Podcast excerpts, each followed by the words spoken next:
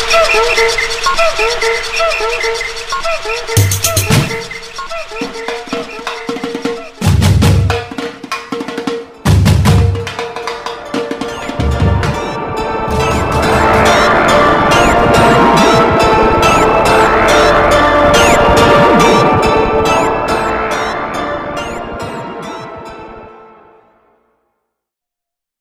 Nome é Natália Salazar. O meu nome é Mônica de Lima Knudsen. E eu sou a Renata Schmidt. E nós somos o podcast Pátria Amada Criminal.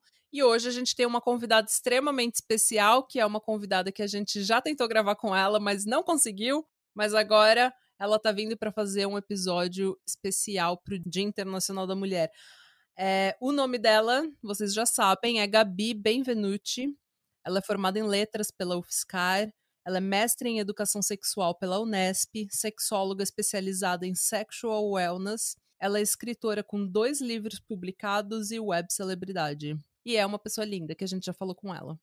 E chique, né? Chique. Ó, gente, a Gabi ficou conhecida nacionalmente pelo nome Lola Benvenuti, adotada nos anos em que trabalhou como uma garota de programa. E para conhecer mais sobre o trabalho dela, em prol de um mundo mais livre e com menos tabu, você pode ir no Instagram dela, que é Lola Benvenuti com dois T's. E. É. você quer falar do seu Twitter, do seu site? Já se apresenta, Gabi. É, se, se, alguém quiser, tiver interesse nos livros maravilhosos, estão lá no meu site, é possível comprar, é lolabenvenuti.com.br. É isso aí, Benvenuti com dois T's. Dois T's, isso.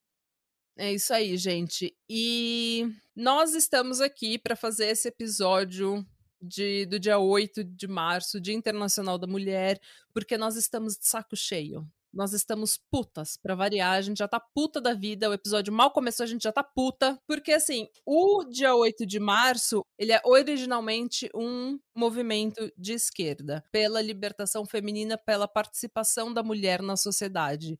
Por mais direitos, pelo direito de voto, pelo direito de trabalhar.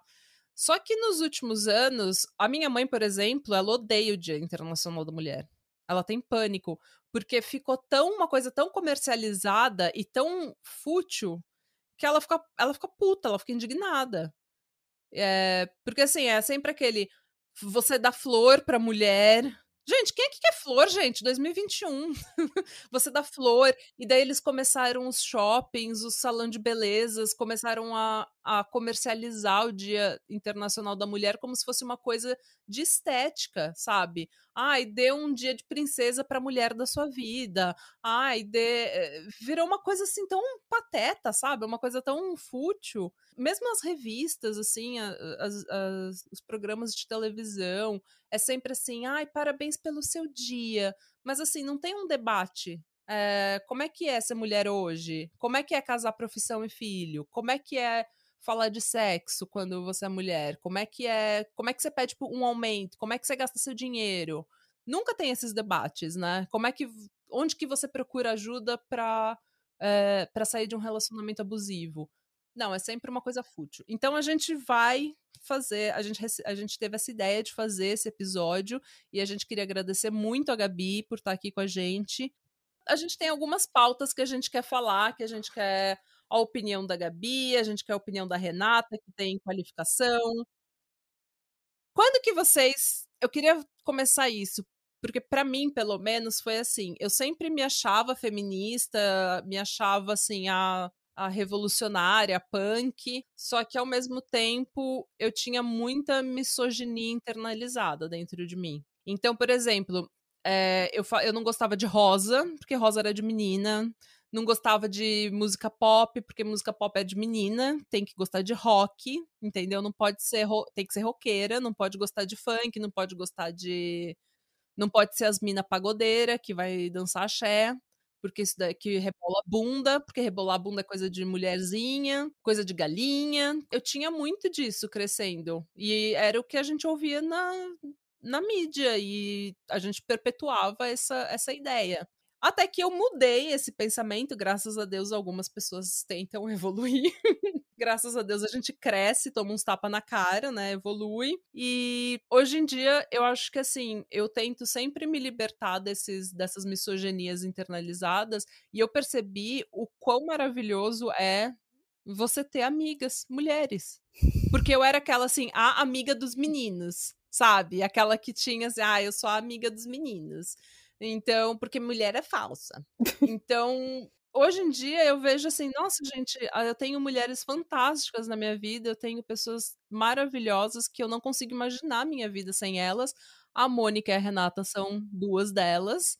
E a gente tem uma, a gente tem uma, uma amizade fantástica, assim, que não existe possibilidade de ter esse tipo de amizade com um homem, porque ele não sabe o que a gente passa. Então, para mim, o maior presente que falar que eu sou feminista e lutar por um mundo mais feminista em que a mulher tenha mais voz foi aceitar o que eu gosto de verdade, aceitar que eu gosto de rosa sim, eu gosto de Anitta, eu gosto de rebolar minha bunda, eu gosto de rock também, eu gosto de tudo e ter amizades com mulheres. E eu queria saber de vocês, qual que foi a pior misoginia internalizada que vocês tinham e quando que isso mudou? É, eu, assim, acho que isso vem muito de berço também, né? Nossas mães sem perceberem, né? Assim, eu lembro muito da minha mãe fazendo comentários, tipo, da roupa de outras mulheres. E, e aí eu me vi reproduzindo, crescendo, reproduzindo isso, né? Às vezes até na vida adulta mesmo, meio que no automático. Né, eu acho que a gente faz. E assim, é, tá tão enraizado que a gente não se dá conta que a gente não se ajuda, né? A gente é tem, tem esse ditado, né? Dividir para governar, né? Os homens fazem isso com a gente, por isso que a gente não consegue mudar muita coisa, eu acho que é um dos motivos, né? E aí, é, você falou isso de, ah, não gostar, é, não gostar disso, não gostar daquilo, negar o feminino, né? Eu fiquei pensando, gente, esses dias eu tava ouvindo, coloquei uma playlist de axé lá, dos anos 2000, Amo. E, e eu tava ouvindo as músicas do El Chan, e a gente dançava na boquinha da garrafa, entendeu? Tipo, normal. E eu falo, cara, o que, que é isso? Ou seja, a gente cresce nem sabendo o que a gente está fazendo, colocando os nossos corpos ali. Eu lembro que tinha chiclete, sandália da tiazinha. Gente, tiazinha, entendeu? tipo, maior símbolo de, sei lá, BDSM. De... É, a tiazinha era um ícone infantil. Tinha, tinha uma série da tiazinha. Gente, entendeu? E não vai longe. A Xuxa, né? A Xuxa apresentava o um programa seminua. Então, quantos exemplos a gente tem do que é o feminino? Eu mostrei para as meninas que, que uma festa de aniversário, quando eu era pequena, que eu tinha vestido, que era moda que a Xuxa estava usando, sabe? E era aqueles aquela saia de couro, aquela meia de arrastão, sabe? E aquela bota. Eu, pô, tava vestida que nem uma mini prostituta, sabe? Eu tava. eu, e todo mundo tava nessa festa vestido assim. Eu, que é isso? Eu fiquei. Achando normal, né? Olha que bonitinho. Mas vocês percebem que isso sempre existiu, sempre teve essa sexualização extremamente cedo das pessoas, das mulheres principalmente. E tanto que tinha o jacarezinho e as meninas com 9 anos, lembra aquele o mini El Chan? A molecada, era molecada nós. Dando, e o, aquele jacarezinho fazendo os movimentos de serrada, gente. Nossa, gente. Aquele só que vocês já perceberam que hoje em dia, por causa das, das redes sociais, todo mundo dando opinião sobre tudo, é, a gente vê isso muito utilizado. Tipo, a pessoa esquece que os anos 90 existiram, né? Que a gente cresceu dançando na boquinha da garrafa. Porque eu me lembro dançando na boquinha da garrafa quando eu tinha 8, 9, 10 anos de idade com as minhas primas, tudo na beira da piscina, e os velhos lá bebendo cerveja e a gente tudo lá rebolando a bunda com 9 anos de idade. Pelada. Então, eles bebendo a cerveja e dizendo: toma aqui, a garrafa tá vazia agora, pode dançar. Eles esquecem que a gente tinha, né, a banheira do Gugu e tudo mais, e daí agora eles pegam isso pra militar contra a Anitta, a Ludmilla.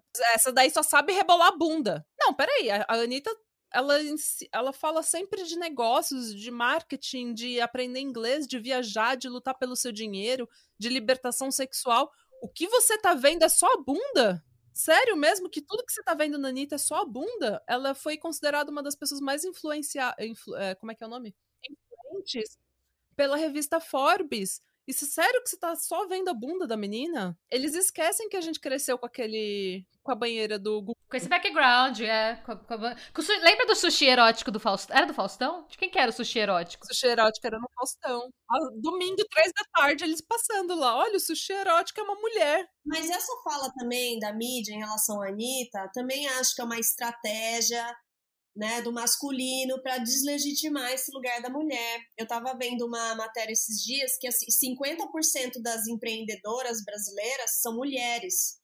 E eu não tinha ideia disso, né? Que são donas da própria empresa e tudo mais. Então, assim, você não tem acesso a esses dados, né? Como se a mulher ela não servisse para esse lugar, né? De, de gestora, de, de diretora para os grandes cargos. E aí, quando você aponta uma mulher é, deslegitimando toda essa outra questão, você dá vazão a esse mecanismo do machismo que continua garantindo que os homens ocupem Hum. cargos mais altos e ganhem mais que as mulheres. A manutenção do poder. É, até porque se você é, de- é, tirar a legitimação da mulher empreendedora, da, é, da mulher que corre atrás, da mulher ambiciosa, a mulher se torna o quê? Você tira, despiu ela da personalidade dela e agora ela é só um corpo. E daí é fácil de você dividir. Aquela lá é gostosa, ela dormiu pra estar onde tá, e aquela lá é feia, ah, baranga. Entendeu? Ela é engraçada. então você, você daí fica mais a vazão, sempre sempre dando mais atenção só pro corpo, pro corpo, pra estética da mulher e é isso, mesmo no mercado de trabalho, é isso que ela é. Mas enfim. E quantos anos vocês tinham então quando vocês descobriram, como vocês começaram a falar, "Ah, eu sou feminista e isso daqui é uma bosta. E a gente vai ter que mudar isso, começaram a militar. Vocês lembram? Eu nunca falei isso. Eu nunca me chamei de feminista. Nunca, nunca. Sabe por quê? Eu vou explicar um pouco. Ah, a minha casa, eu cresci, meu pai norueguês, minha mãe brasileira. E minha mãe, ela teve um sufoco aqui no Brasil. Mas só que ela, quando encontrou meu pai, que é um, um europeu, que tem um, uma ou- totalmente outra mentalidade do que um homem brasileiro, quando eu cresci, ela sempre falava pra mim: Olha, seu pai é um homem bom, ele me trata bem, ele trata a família bem, ele me trata justamente. É esse tipo de homem que você quer. E sempre vi assim que na minha casa to- ele, o sexo, se- o sexo da pessoa não tem nada a ver, sabe? É a individualidade, a personalidade de cada pessoa que é importante. E eu sempre cresci assim. Nós somos todos seres humanos, não importa qual sexo que a gente tem. Quer dizer que eu me acho que eu sou uma pessoa que, pra mim, equalidade é uma coisa muito importante. Mas quando o movimento Me Too começou a passar aquele rolê que todo mundo estava falando de como tinham sido abusados e coisa e tal, eu comecei também a pensar, sabe? Olha, te- teve algumas vezes que eu, talvez, eu acho que eu fiquei um pouco muito bêbada na cidade, fui parar na casa de alguém, tive sexo com alguém que eu, normalmente, eu acho que não se eu tivesse sóbria, eu não teria sido sexo, teria tido sexo com essa pessoa. Então, foi um tipo de estupro. Foi um estupro, porque a lei diz que quando a pessoa está tão bêbada que não consegue dizer não, é estupro. Você está debilitado e não consegue dizer não. Então, isso me fez acordar e começar a pensar um pouco. E foi um pouco, sabe, doeu um pouco para pensar nesse tipo de coisas que a pessoa passa, Hum. mas também me, me deu uma revolta muito grande, sabe? Que a gente é assim, ah, mas eu, eu que fui pra cidade, eu queria, sabe, ir no rolê e eu fui pra casa com tal e tal. Mas não é assim. Teve uma pessoa que, sabe, Se aproveitou de uma É, situação. se aproveita. Exatamente. E não é certo.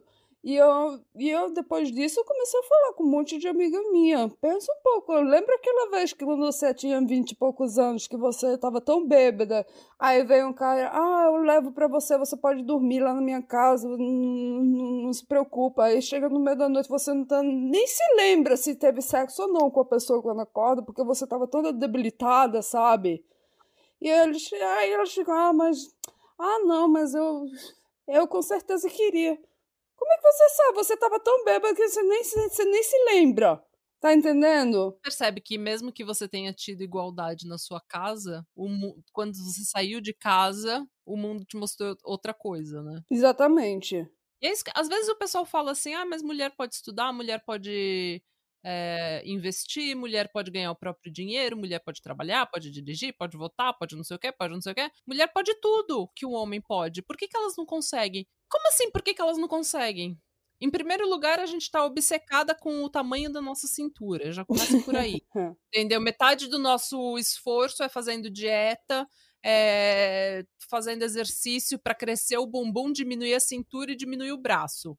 A gente tem um monte de trauma em relação às nossas primeiras relações. Eu conheço pouquíssimas mulheres que não tenham tido um relacionamento ou algum encontro traumatizante na, na juventude. A gente está sempre em alerta para estupro, a gente está sempre alerta para assédio, a gente tá sempre sendo bombardeada com a culpa é sua, você quis. Eu tava, eu vi um negócio no TikTok, vocês já perceberam que a gente fala, essa daí dormiu com o chefe para conseguir uma promoção, mas a gente nunca fala, o chefe filho da puta não deu uma promoção antes que ele conseguisse sexo dela.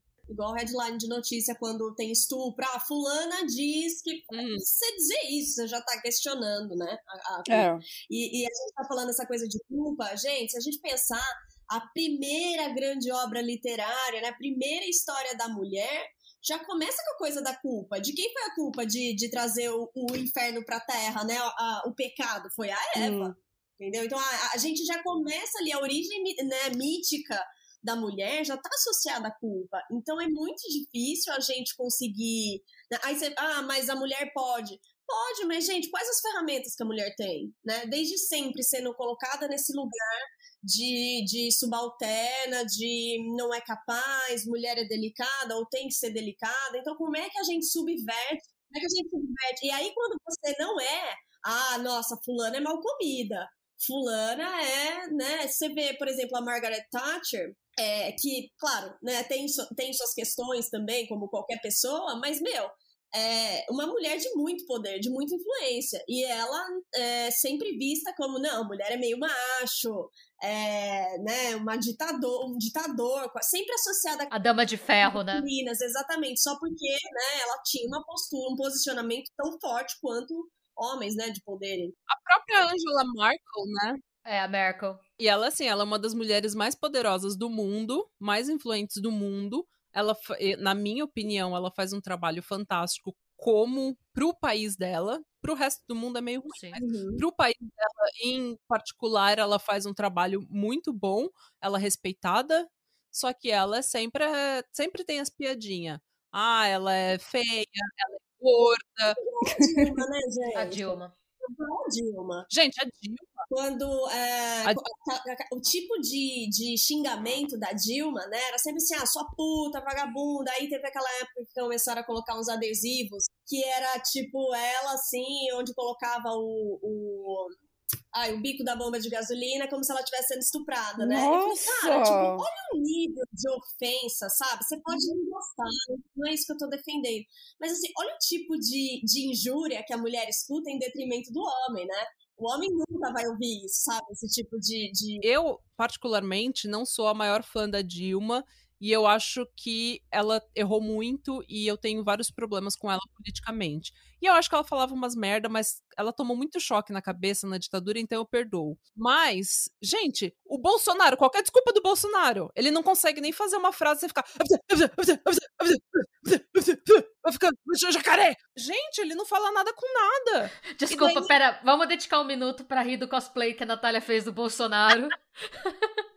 Porque eu não vou conseguir me concentrar enquanto eu não rir. Ela fazendo. É, é, é, jacaré, jacaré! Ok. Gente, ele fala assim, ele fica. Ele fala tudo errado, ele fala. Segue casar uma, um verbo. Ele é, ele é o tio da portaria, né? Mais ou menos, assim, né? ele é o tio da portaria. Lembra do porteiro Zé da Jovem Exatamente o tio da portaria, porteiro do meu prédio, assim. É, mas é engraçado isso que você falou, né? Que eu acho que é muito isso, assim. Uma coisa é você criticar a pessoa em termos de política. Isso eu acho que é totalmente legítimo, acho que faz todo sentido. Tanto com a Dilma, com o Bolsonaro, com qualquer um que exerça o cargo de poder. Outra coisa é você é, é você comparar isso à, à, sexualidade, né? A você defender um estupro por exemplo, né, que é um problema histórico que a gente tem, né? Por que, que isso não acontece com o presidente, né? Por, por mais idiotices que ele diga, ele não é posto nesse lugar, ah, merecia ser estuprado, sabe? Essas coisas. Então, olha o tipo de. Não tem adesivo dele, né? Em bomba de gasolina. Exatamente. E mulheres também começam. Eu lembro que teve uma. Por que, que as feministas não estão comemorando o papel da Damares no governo? Gente, porque a, a Damares ela trabalha contra a gente. Eu não vou nem entrar no mérito da Damares, tá? Porque eu, eu, eu, eu não tenho nem o que dizer. Quer dizer, se eu for começar a falar de Damares. gente. É aquilo. A gente que é feminista, a gente tem que ter sororidade com ela, mas ela não quer ter com a gente. Ela ignora a gente, ela fala que o nosso papel é, não é válido, ela fala que o nosso status status como mulher não é válido, ela diminui o papel da mulher, e daí a gente tem que ir lá bater palma pra ela. E ela foi, ela é ministra, que bom! É, gente, isso me lembra, vou até deixar uma recomendação de leitura aqui, que é chama Lugar de Fala, da Djamila Ribeiro. É, que assim, não é porque a pessoa, né, vou dar um exemplo agora, tá todo mundo falando Big Brother, essa coisa toda, né, e aí assim, não é porque a pessoa é negra, não é porque a pessoa é mulher, que, que ela pode falar qualquer bosta, né? Ela tem que dominar. A pessoa tem as ferramentas necessárias para falar sobre isso. Ela entende desse assunto, né? Isso é, é quando você é legitimado para falar sobre o assunto. Então não é porque a mulher foi eleita que a gente tem que bater palma e que, e que automaticamente ela é uma feminista. Não é isso, né? A pessoa tem que entender esse lugar de fala e agir de acordo. Então, é, e a mesma coisa, ah, o homem não pode falar do feminismo? Pode, desde que ele é, se, esteja legitimado para falar isso, desde que ele tenha conduzido estudo, ele tenha se informado. A mesma, mesma coisa uma pessoa branca falar é, sobre, é, sobre racismo. Ela pode, não é que ela é. Só que ela é esse lugar de onde ela fala, né? Ela tem as ferramentas, ela pode falar disso com propriedade. Nem todo negro vai saber falar de racismo com propriedade, né? Então é interessante a gente pensar isso também, muito importante, lugar de fala, né? E aí a galera começa a falar bosta e aí você fica, puta, mas a pessoa é negra e aí, né, não é bem assim, sabe? Acho que tem... É, eu lembro minha, uma entrevista que a Thaís Araújo deu faz muito tempo, tá, gente? Foi na época que ela foi fazer lá Helena da novela lá, deve fazer uns 10 anos já que ela disse que é, é, porque foram perguntar para ela sobre racismo, sobre empoderamento, ela falou, olha, é, eu posso falar muito pouco sobre, é, assim, sobre privilégio ou não, porque eu venho de uma família muito rica. O meu primeiro carro foi importado. Exatamente, né? ela jogou esse, ela falou, tipo, ah, gente, eu não sei, assim, é, eu, meu o pai dela acho que era cirurgião, ela tem muita grana. Então ela falou, é, é engraçado porque porque eu sou negra, as pessoas partem do princípio de que eu vim da periferia e que eu cavei o meu caminho até aqui e que eu vou ser a pessoa que vai falar. Ela falou: desculpa, eu não tenho muito o que falar disso, assim, claro. Eu acho que minha carreira teria sido mais fácil se eu fosse branca, hum. sim. Mas eu não vou te falar é, o que, que eu acho da favela, o que, que eu não acho, porque eu não tenho essa vivência, gente. Desculpa. E eu acho que isso tem a ver também, não só com, com essa questão né, do feminino e da negritude, mas é com uma sociedade que quer categorizar tudo. Exatamente. Né? Tudo tem que estar numa caixinha que você possa definir claramente. Ah, é, não é, não tem. E na vida, tudo é uma área cinza, se a gente pensar. É muito difícil você conseguir ter uma uma assertividade total sobre qualquer assunto que seja, sabe? Então, gente, a vida é assim, não dá pra ser. Não é tudo preto e branco, as pessoas piram quando elas não conseguem, sabe? Elas entram em parafuso. Eu acho que a gente também joga muito esses termos: feminismo, fascismo, socialismo, tudo assim como fora de contexto, e daí o povo acha que é todo mundo que é socialista é a mesma coisa, todo mundo que é de esquerda é a mesma coisa, todo mundo que é feminista é a mesma coisa. Agora, aproveitar que a gente está na presença de uma sexóloga e falando de feminismo, eu queria falar do Madonna Horror Complex, que é aquele complexo que a gente vê muito no, no true crime, muito quando a gente discute serial killers, que é assim. É, eu, eu até tenho um vídeo do Bandido da Luz Vermelha falando que ele estuprava mulher rica e casada, porque essa é uma mulher boa. Entendeu? Essa era a mulher. Ele só estuprava mulher digna, mulher decente. Que ano que foi Bandida Luz Vermelha? Foi ano 50? 60, não foi? Não sei. 60? E aí você pensa, em 2017, o Bolsonaro falando que alguém. Quem que ele falou que era feia demais pra ser estuprada? Exatamente. Até pra estuprar, ela, ela era colocada num patamar. Essa daí é. Ah, mas o, o Donald Trump também falava isso o tempo todo. Então, ele, quando tinha jornalista feminina, ele toda vez que elas vinham com uma pergunta boa pra ele, ele. Ah, você, você tá aí porque você é feia demais pra, pra achar um homem, né? É, então. Aí eu penso assim: primeiro eu escuto isso que a Nath falou, do bandido da luz vermelha, eu fico horrorizada. Aí eu penso, hum. não, mas é antigo, os tempos mudaram. Aí eu penso no Bolsonaro e no Trump. Aí eu penso, ok. Aí eu volto okay. a ficar horrorizada. Não, é, a gente ainda não tá aí hoje. É, essa, essa coisa que você falou, né, do Madonna Horror Complex, que a gente, né, aqui acho que a gente fala, né, mulher santa, mulher puta, né? É, eu falei muito sobre isso na minha, na minha dissertação do mestrado, né? Como a culpa é introjetada socialmente, né? Nas mulheres que decidem se tornar acompanhantes, por exemplo, né? Talvez ela goste daquilo tudo para ela naquele momento, mas não, ela é, né, coitada. Então, de novo, a necessidade de categorizar. É, e tem algumas teorias do, do Freud também sobre isso, né? O uhum. quanto esse homem é, precisa separar essa mulher, né? A questão da mãe, e aí tem a questão do desejo, complexo de Édipo, enfim. É, mas é bem essa ideia, né? De essa mulher como idealizada, pura. Se você pensar, né? Quem é a mãe exemplo? Maria, gente. Maria não transou, né? Nasceu, nasceu virgem, é, já nasceu. Né? Out of the blue, sabe? Gente aceita essa história, ela é a mulher livre de defeitos. Então, assim, né, tem isso. E a mulher, e essa mulher que é assexualizada é a mulher exemplo, né? A, enquanto a mulher que tem uma sexualidade, os caras ficam arrebatados, eles acham aquilo, né? Quantas vezes o cara fica muito em crise, chega uma, uma época, né, tanto no casamento quanto na vida adulta do homem, que ele fica em crise porque ele quer voltar a sentir esse sentimento de apaixonamento, de tesão, mas, a, veja bem, a mãe dos filhos dele não é essa mulher. Ele precisa, então, de novo, categorizar. Né? A mulher e a gente também acho que introjeta, né? Não, claro, quem tá grávida e quem tá no puerpério, que tá em outro momento, mas eu recebo muita dúvida de mulher, muitos, muitos pedidos de ajuda. Olha, eu, depois que eu, que eu me tornei mãe, eu não sei onde foi parar minha sexualidade. E isso é reflexo de uma cultura que diz pra gente isso. Olha, agora você é mãe. Você não pode querer realizar suas fantasias sexuais, você precisa ser essa pessoa correta, é, você não pode usar um decote, sabe? Então, e até vou indicar um podcast que eu gosto muito, que é da Tati Bernard, da, da Ellen Ramos e da Camila Frender, que chama Calcinha Larga, que eu acho o nome já fantástico. E elas falam sobre essas questões, né? Sobre é, sexualidade, sobre maternidade de um jeito real. Então elas têm uns quadros assim que é mãe de merda ou normal, sexo de merda ou normal. Então elas legitimam esse lugar de, hum. cara, não sei o que fazer, sabe? A vida não é essa, esse quadro que pintam e a gente tá aqui tentando descobrir. Então é uma abordagem muito real. Elas dão, a Tati Bernard escreve muito sobre ela mesma, né? E ela fala muito sobre essas questões que também não estão claras para ela, que ela estuda psicanálise, ela traz isso para o podcast, né? Como que, mesmo ela estudando, ela sabe os mecanismos, mas na vida real é muito foda. Então, é, é interessante a gente ver como também a gente introjeta, né? A gente começa a, a pirar um pouco, né? Querer se, se dividir. Veja bem, mas agora que eu ocupo esse lugar. E eu passei por isso, falo por mim mesma, né? Quando eu casei, eu quase entrei em parafuso, assim, fui fazer terapia e tudo mais, porque eu ficava, eu moro num lugar em São Paulo que é, são condomínios, são as pessoas que estão naquela fase de ter filho, de ter cachorro, é a família doriana, assim, né?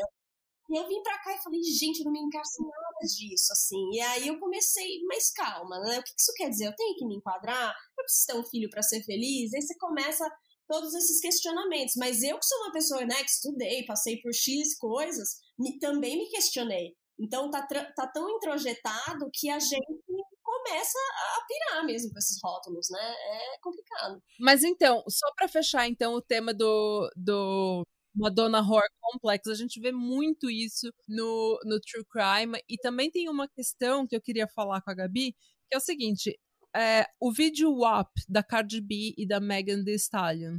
Todo mundo começou a falar que era um vídeo feminista porque elas estavam falando abertamente da sexualidade. A letra do, do da música é o, exatamente o que elas querem que façam com elas na cama. E a, o vídeo é sexualizado, a música é sexualizada, e elas own it, né? Elas tomam totalmente o poder da palavra.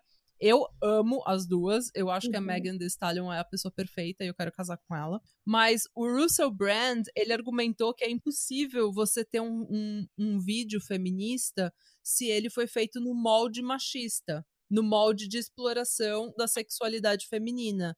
Porque esse molde, ele agrada o patriarcado, ele serve ao patriarcado. E eu ouvi muitas feministas falando isso, falando uhum. que ah, elas estão falando que esse vídeo é feminista, quando na verdade ele está servindo ao patriarcado, porque ela está explorando e mostrando o corpo dela. E daí eu fico pensando, porque o Brand tomou assim um hit total, assim, ele foi acusado de mansplaining, ele foi acusado de ser antifeminista e foi cancelado. Eu adoro ele, eu acho que é uma, uma análise válida. É, mas daí eu fico me perguntando, como é que você fala da sua sexualidade sem servir ao patriarcado? Porque o homem hétero existe. Se você falar que você gosta de dar, ele fala, eu gosto de receber.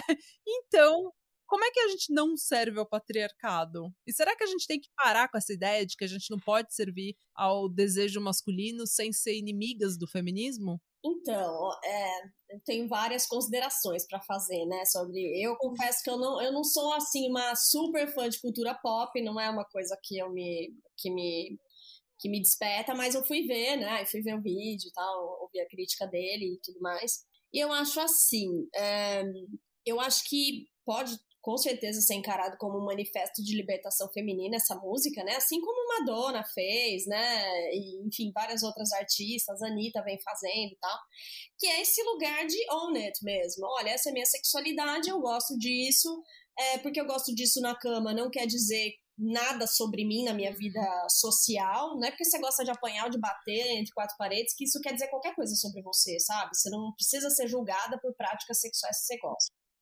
É, e acho que tem poder nisso, né? Porque aí o que, que você faz? Você pega essa, essa esse lugar negativo da sexualidade feminina, né? É. Uh, e você trans, você se apropria disso. Então ele fala muito, ah, isso é resultado do capitalismo, a mulher é vista como objeto e tal. Então o que, que ela tá fazendo? Bom, já que todo mundo me coloca nesse lugar mesmo, eu vou pegar isso e fazer o melhor que eu posso. Cara, aprendi a gostar de sexo assim que eu gosto, vou me colocar do jeito que eu quero. Eu acho que sim, isso é poderoso. É, por outro lado, eu também a gente está num nível tão elementar ainda do feminismo, que foi o que a gente falou no começo, que assim, ainda é o tamanho da cintura, o tamanho da bunda. Né? Se a gente pensar na, nas grandes celebridades como uh, as Kardashians, cara, é um padrão de beleza totalmente real, né? Assim, mesmo as meninas do vídeo é, são lindas e tudo mais, né? Assim, tem aquela coisa do corpo voluptuoso, que não são as magras de passarela, mas também, gente, totalmente real, né? Então, isso diz alguma coisa. A gente ainda tá no nível muito elementar de, de validar a nossa sexualidade, né? Enquanto a, e a mulher é vista assim, a mulher é, é responsável pela geração da vida, né? Sem a mulher, sem ela ter consciência disso, sem ela querer usar o seu corpo para isso, não existe humanidade, sabe? Então, assim, é uma questão importante. Mas a gente ainda, é, ao mesmo tempo que eu acho que, puta, a gente tá num ponto tão elementar, né? A gente tem tantas outras coisas, é, a intelectualidade, o mercado profissional, tem outras coisas que eu acho que precisam vir à tona, que justamente é, contraria essa lógica do Dia da Mulher, de ai, olha um dia no spa, é, em vez de, olha, um workshop uh, de, de independência financeira, de investimento, de, né, a gente ainda tá, por outro lado, eu também penso assim, tem... Eu tenho que falar isso honestamente, essa minha experiência com o Dia de Mulher não tem nada, aqui no Noruega não é, não é desse jeito, de jeito nenhum. Eu tô falando aqui porque eu tô morando mais de 20 anos aqui na Noruega, quer dizer que eu não, nem me lembro como é que se comemora o Dia das Mulheres no Brasil, para falar a verdade mas aqui elas vão, elas saem para marchar, sabe, para para é, botar os, os, sabe, os planos de política, o que é que eles querem mudar. Aqui é claramente algo esquerdista. O dia do trabalho aqui e o dia da mulher é claramente esquerdista. E acho, eu acho muito legal vocês falarem isso, porque tem a ver com países que são muito mais desenvolvidos. Aqui a luta, gente, ainda está no nível muito elementar. E mesmo em países, né, por exemplo, como os Estados Unidos, é, também tem gente que não está nesse lugar da educação, não está nesse lugar dos direitos, ainda está no lugar do corpo. Ainda, a luta ainda é para se assumir um corpo que existe e que é meu, que é da mulher. Então a gente não pode deslegitimar a fala dessas mulheres enquanto a gente ainda tem mulheres no mundo inteiro sofrendo para se apropriar do corpo delas mesmas, né? É, e eu falo por mim também. Isso foi um, um processo meu é, o meu processo passou por isso, né? É, primeiro eu fui viver a minha sexualidade com o sexo pago, porque eu queria ver até onde eu podia ir. Eu conseguia seduzir os homens? Onde estava o meu corpo? Qual o lugar de me sentir é, segura e confiante comigo? E passou por isso. Ah, mas ah, não sei o que, você está servindo o patriarcado, vendendo. Ah. Pode até ser, mas naquele momento aquilo era importante para mim. Quando deixou de ser, eu falei, bom, cumpri essa função. Quero fazer outra coisa.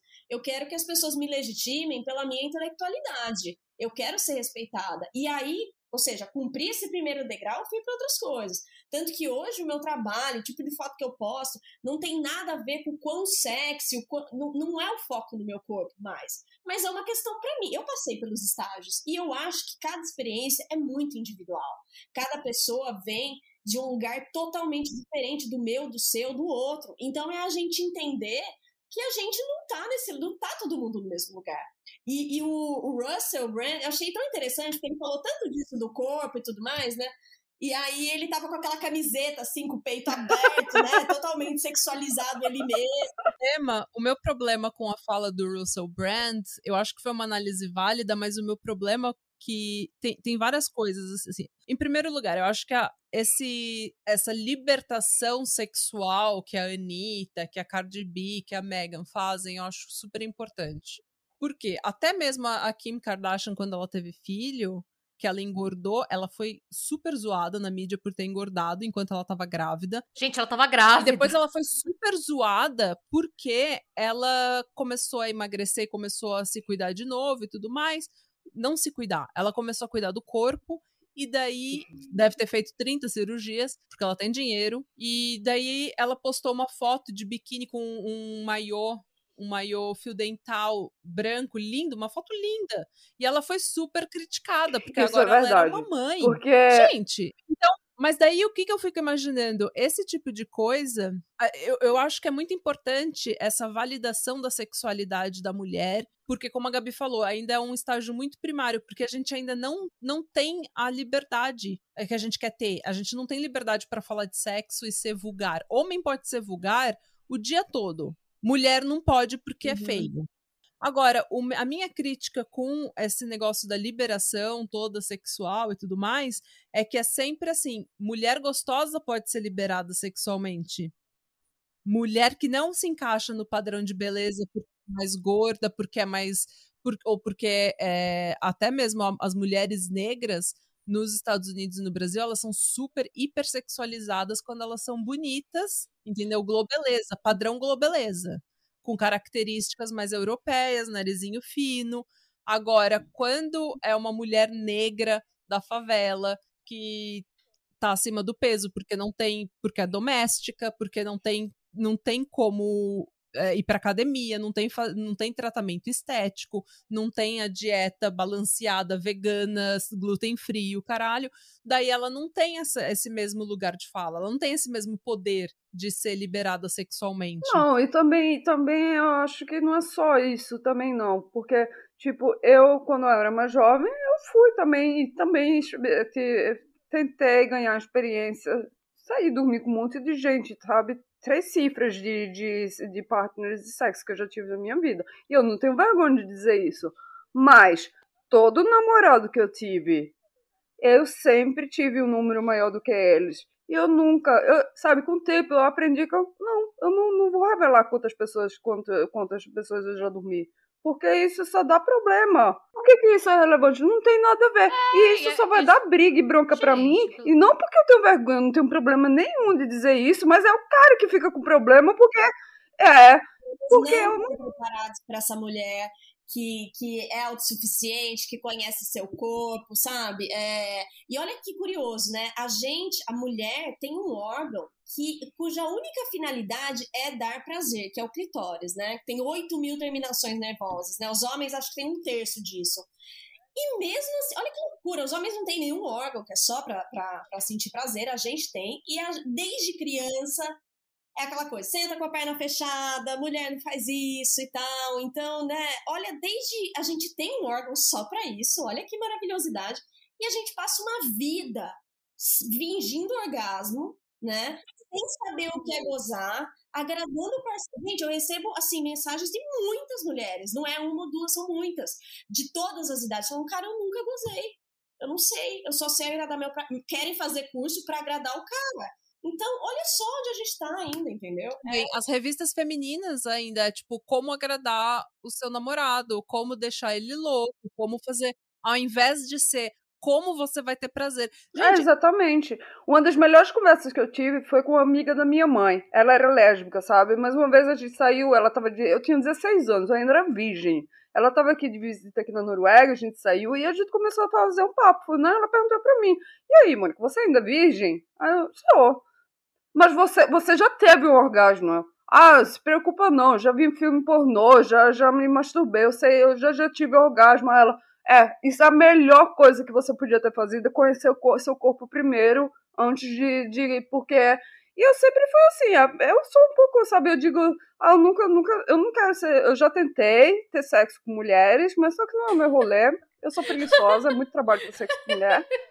Tem, um, tem uma ginástica envolvida. Homem é bem mais fácil. Eu gosto, sabe, de ficar deitada lá. Não, não tô dizendo que eu não faço nada. Eu não, não fico lá que nem um peixe morto, não. Não é isso, não.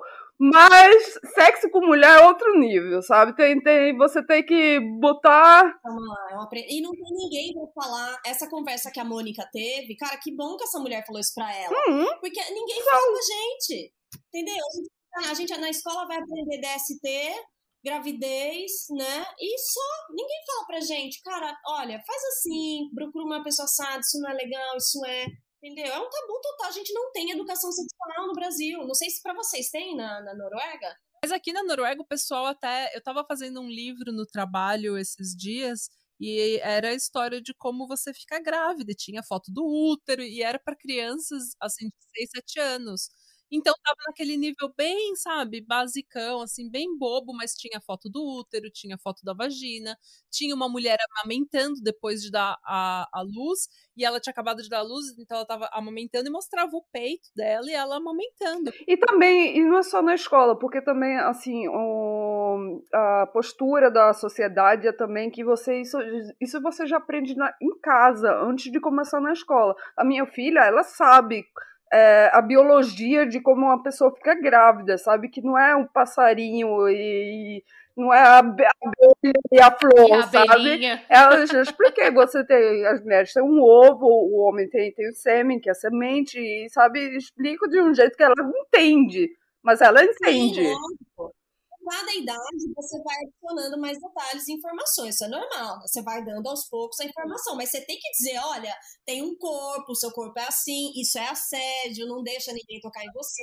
né? Tem questões.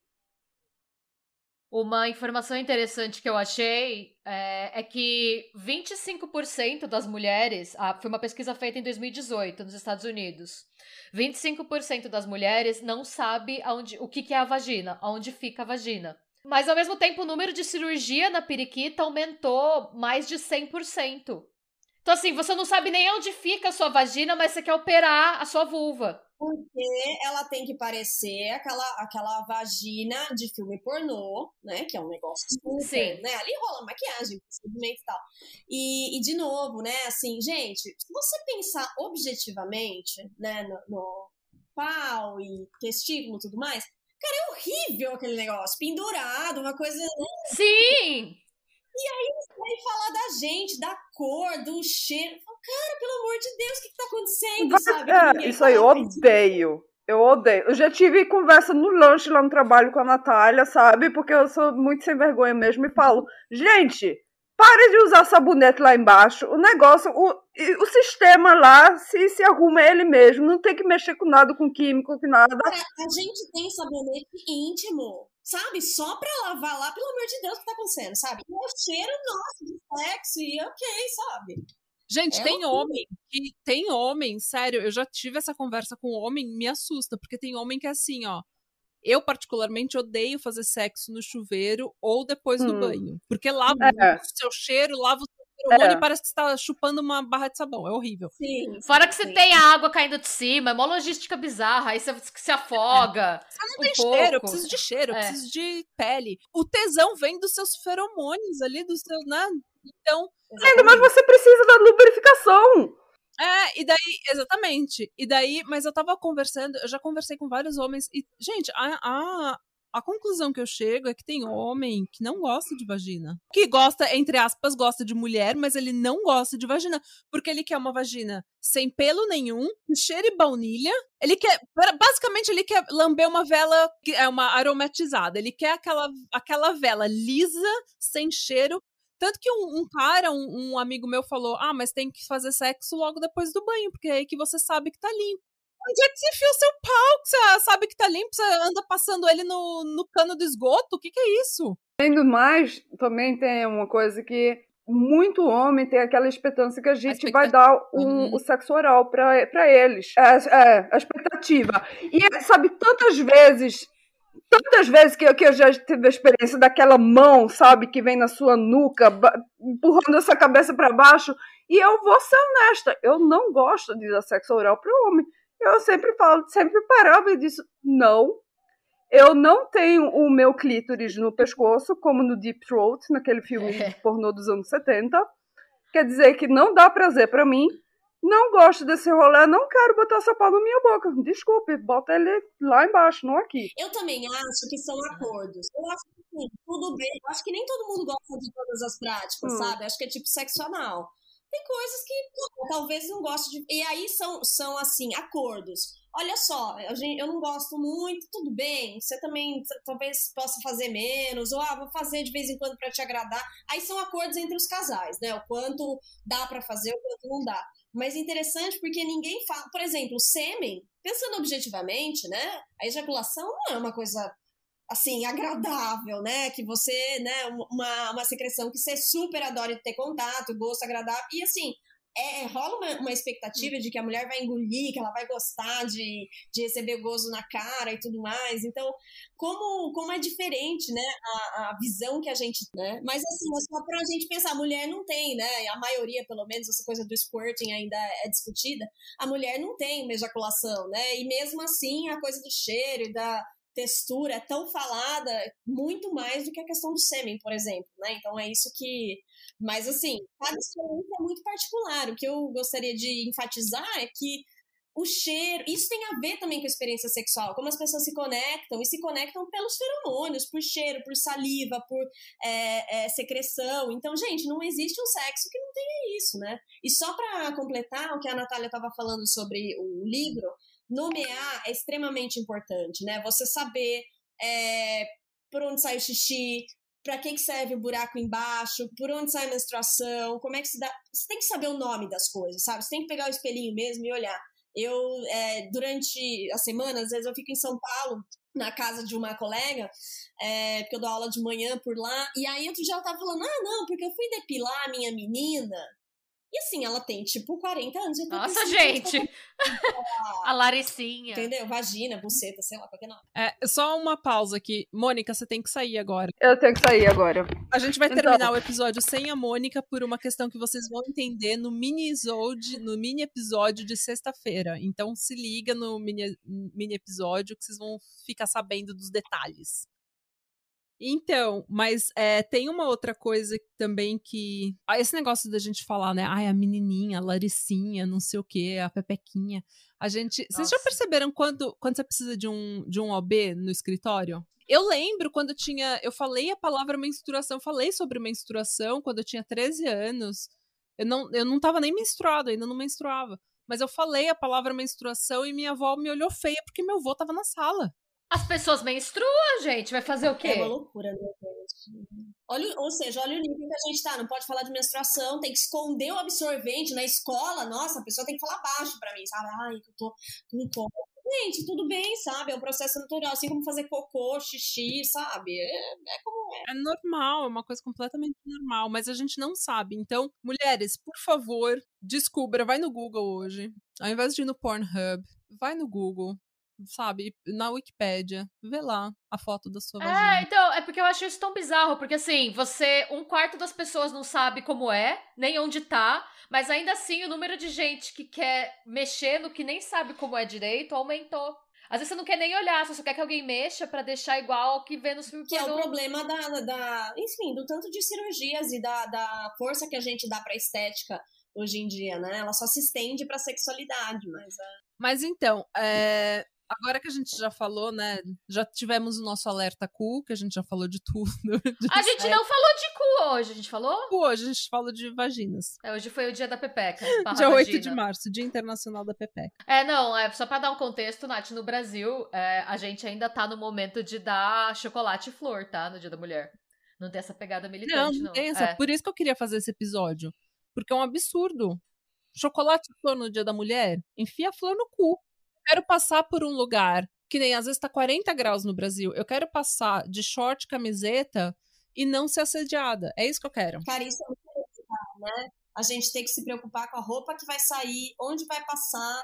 E eu, assim, dou aula para adolescentes e elas falam para mim, elas falam, olha, é, elas têm uma consciência, né? Assim, tem 12 anos para cima. E elas, olha, eu gosto de roupa assim larga e tal, porque eu me sinto mais invisível para os homens. E às vezes eu tô com a minha avó, um cara mexe comigo, eu falo, cara, puta que pariu, sabe? Eu tô com a minha avó, então olha, ela já tem essa consciência de que não dá para existir livremente, né, na sociedade que a gente vive. Vai ser assediada, né? Ah, eu falei isso no episódio que a gente fez sobre o Children of God, que era uma seita que explorava crianças sexualmente. E eu falei que eu lembro que quando eu tinha 12 anos eu comecei a chamar atenção, porque eu já parecia que eu tinha 15. E daí, homem velho, tipo de 40, 50 anos, eu passava assim com a minha mãe e esse, esses homens velhos falavam dos meus olhos, falavam, nossa, que olhos, não sei o quê, e fazia aquela cara de, sabe, e aquelas coisas assim, e falava, e eu lembro que foi aí que o meu, eu, depois de muita terapia, eu consegui voltar a isso, foi aí que os meus problemas com o meu peso começaram. E daí o. E também a questão do óculos, eu usei óculos por mais de 15 anos. E eu gostava daquele óculos bem pesado, sabe? Que esconde metade da sua cara. Aquele óculos bem com armadura bem grossa, porque eles sempre falavam dos meus olhos. Nossa, que olho, nossa, que olho. Porque no Brasil, olho claro sempre é, recebe mais atenção, né? E. Cara, que loucura isso. Era né? ridículo. Ou seja, você, você escondia. Eu me né? escondia. E até hoje, quando eu começo a malhar muito e ficar mais magra e gostosa, porque eu adoro malhar. E eu, quando eu começo a ficar mais gostosa, eu começo a me sabotar na hora. Hum, eu me saboto muito no peso, porque eu fico. Sempre que eu começo a chamar atenção, eu começo a me sabotar. Até hoje. Ah, é? E eu já sei que isso vem daquela época. Mas enfim, né? Não, é curioso, eu também, assim. É, tanto que eu. Quando eu me casei, eu fiquei muito numa crise, assim, que os caras comentavam uns absurdos das fotos, né? E aí eu ficava pro meu marido e falava, gente, mas eu falava pra ele, mas eu tenho que aceitar. Eu me coloquei, olha que loucura, eu me coloquei nesse lugar, eu me expus, agora eu tenho que aceitar. Então eu tive que desconstruir isso, falar, cara, isso que você tá falando, gostosa, comia, não sei o quê, não é um elogio para mim, eu não vou aceitar. E aí a minha audiência foi mudando, mas assim, você tem que educar constantemente as pessoas, né, para entender ah. que, cara, isso não é legal, entendeu? Eu não tô me sentindo lisonjeada pro seu elogio, pro seu olhar e enfim, E aí você já fica vendo como a autoestima do homem hétero precisa ser estudada, né? Chega aquele Jão, aquele Jão com aquela foto sem camisa, com a pançona e a lata de Bavária, e aí ele acha que é um elogio, que você tem que ficar feliz quando ele falar: Nossa, eu metia meu pau em você. Amado! Amado, seu pau é uma maldição, não é essa benção que você tá. E aí o cara ainda. E se você fala alguma coisa, tipo, coloque-se no seu lugar, o cara ainda fica ofendido. Ah, era só um elogio. Arrogante, você é arrogante, você é metida. Entendeu? Porque, por quê? Porque eu não quero seu pau na minha boca, seu homem. Eu é. Seu, seu homem. Gente, mas vamos é, então sair da parte sexual e ir para uma parte mais. Eu tava pensando em falar um pouco de, principalmente, aproveitar a Gabi aqui, aproveitar a experiência vida dela para falar de como que a gente identifica relacionamento abusivo. Porque tem muita gente, a Mônica mesmo, inclusive, ela sempre fala que foi quando ela saiu do relacionamento que ela viu quanto era abusivo. E eu passei por também algumas coisas bem abusivas, não fisicamente, mas psicologicamente, que eu só percebi depois que eu já estava divorciada. Então, tem algumas coisas que eu, que eu achei aqui que a gente seria legal listar. Ele te isola da sua família, dos seus amigos. Gente, nunca, nunca permitam. Homem que fala mal das suas amigas, que fala, ah, não quero você andando com essa mulher, não quero, sabe, essa mulher é galinha, essa mulher é isso. Veja como ele fala das outras mulheres. É, ele é muito ciumento e possessivo, controla suas redes sociais, pede para ver seu telefone, pede para saber suas senhas, quer saber de, sabe, Facebook junto. Não. Cara, tira ah, eu acho que é exato. Para mim é o ápice da perda da individualidade. Que não existe essa coisa de metade da laranja. Vamos começar por aí, né? Cada um é o inteiro que decide ficar junto, tá? Mas cada um tem a sua individualidade que precisa ser mantida, né? Isso não existe.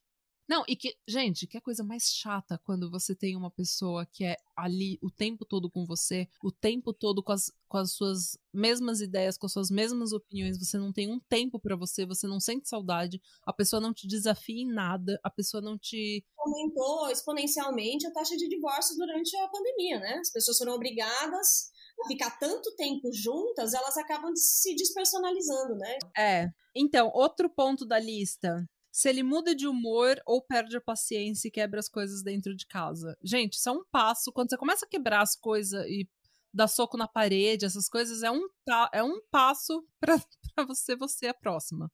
Eu acho muito estressante viver com gente que muda de humor muito rápido, assim, sabe? E eu sou de gêmeo, então eu, eu mudo de humor, mas sabe gente que, assim, tá falando com você e daí dá alguma coisa errada, a pessoa já fica putíssima, assim, tipo, meu, fuck, não sei o que. Sempre tenha isso no alerta.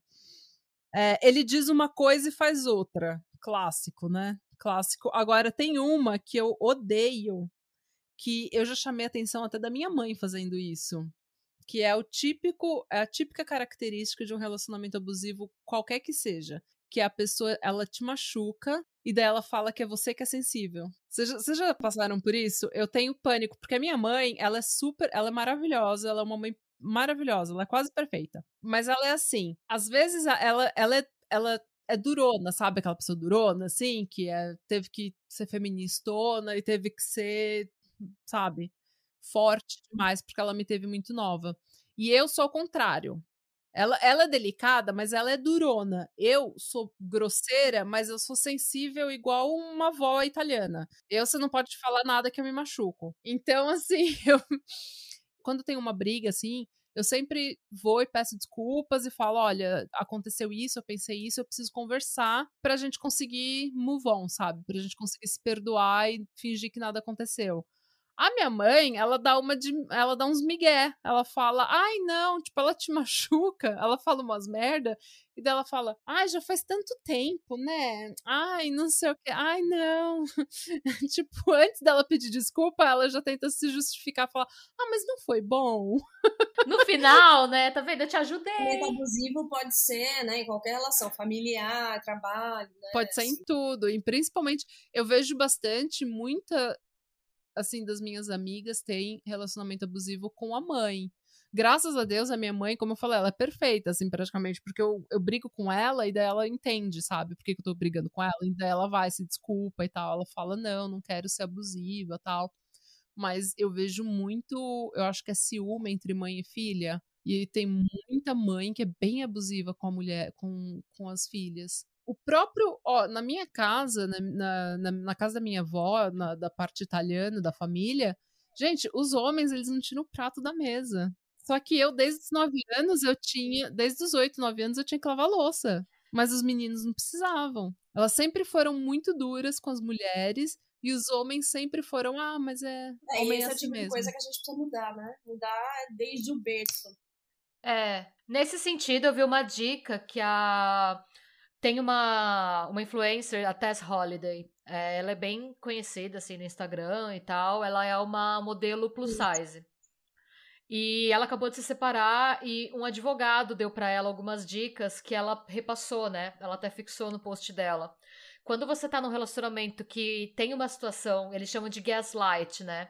É quando algo acontece e a pessoa reverte a situação de uma forma que fica parecendo que a culpa de você ter apanhado, por exemplo, é sua. É, a recomendação que esse advogado deu é para você criar uma segunda conta de e-mail. Pode ser, assim, um e-mail, principalmente se você está numa situação de violência doméstica, pode ser, assim, suporte.casasbahia.gmail, sabe? Para parecer que é uma coisa que não leva muito interesse. Mas para sempre que acontecer, você escrever e se mandar. Nem que seja para você deletar os enviados depois e você ter acesso à conta, porque às vezes você Mano, a gente, um monte de gente, a gente tem um monte de coisa pra fazer. Todo mundo hoje em dia tem um trampo e tem um freelo, tem uma coisa assim que investe. Às vezes no dia a dia você perde essas coisas, ou você é, acaba sendo manipulado e não pega. É bom você ter esse histórico, não só para você num dia que você parar e pensar, gente, aconteceu de novo, aí você para e lê os e-mails, tipo, gente, é a décima vez que isso acontece em dois meses, isso não é legal. Eu sou defensora, né, do, do diário como uma prática reflexiva mesmo, né, eu acho que ajuda a gente a a ver com clareza, se pode escrever naquele momento né, turbulento, depois volta para ler, para não esquecer. É, e assim, buscar, né, dentro da possibilidade, que às vezes é uma pessoa controladora e tal, mas assim, tentar buscar pessoas que entendam o momento que você está falando, que você está passando e que não fiquem, ah, mas é assim mesmo, não sei o quê, ou busque na internet relatos de pessoas. Passa um pano, né? E, assim, uma das coisas mais importantes, gente, ter autonomia financeira. Porque tudo fica muito mais difícil é. quando você depende inteiramente dessa pessoa. Sua autoestima fica destruída, você não sente que você vai conseguir, você depende dessa pessoa para comer, né? Então, assim, para as necessidades básicas. Então, você precisa criar uma ferramenta para conseguir ter autonomia financeira e ir saindo dessa situação, porque realmente, quando você tá dentro do redemoinho, é muito difícil ver uma saída. E é difícil também porque a pessoa que tá, a pessoa hum. que abusa, ela não abusa é. de você todo santo dia. Eles falam, né, que é um ciclo. Você tem o abuso, daí você tem a lua de mel. Ai, me perdoa, eu sou um idiota, eu fiz merda de novo. Pelo amor de Deus, me perdoa, eu quero ficar com você, você é a mulher da minha vida. E daí começa a tensão, começa a gerar de novo, daí ocorre o outro abuso. Daí vem a lua de mel de novo, me perdoa, e assim vai. E isso sempre assim, não sempre, mas muitas vezes o final desse redemoinho aí, o olho né, do furacão, é a morte da mulher. Porque depois de. Porque a cada abuso, a pessoa que abusa fisicamente da outra, a cada abuso ela vai testando as águas, né? O limite, ela testa o limite, até onde ela pode ir. E eu sempre, eu sempre falo isso, qualquer tipo de comportamento, qualquer tipo de comportamento ruim, ele escala, ele vai, né? Você vai todo mundo, você vai testando, testando até onde eu vou conseguir é, get away with this. E você enlouquecendo, né? Você vai enlouquecendo. Você entra num turbilhão você se, se habitua àquele comportamento, né? É, eu, assim, nunca, nunca falei sobre isso abertamente, mas, assim, eu, uh, no começo do meu casamento, a gente teve muitas questões, assim, né? Uh, o meu marido é uma pessoa muito, muito aberta, muito moderno, né? Assim, vem de uma geração de homens mais velhos e tal, mas mesmo assim eu acho que ele é super moderno. Mas a gente caiu em algumas coisas difíceis, assim, né? Acho que a, a imagem de você casar com uma mulher que assumiu publicamente que era garota de programa não é uma imagem fácil, né?